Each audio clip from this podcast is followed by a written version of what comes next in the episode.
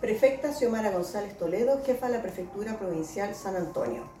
Detectives de la Brigada de Robo de San Antonio, en conocimiento que en la comuna de El Quisco se estaba ejecutando un delito de robo con intimidación en el interior de un domicilio donde sujetos desconocidos ingresan, sustraen especies y un vehículo, el cual mantenía un dispositivo GPS, se dan a la fuga siendo interceptados en la comuna de Cartagena, produciéndose una persecución logrando la detención de cuatro sujetos, tres de los cuales eran menores de edad, de 13 y 15 años, y un adulto, el cual era padre de uno de los involucrados. Cabe hacer, mención que uno de los menores ya había sido detenido por hechos similares y mantenía una orden de detención vigente. Por lo anterior, se está analizando y cotejando la participación de los mismos en focos u otros hechos delictivos cometidos en el litoral de esta provincia.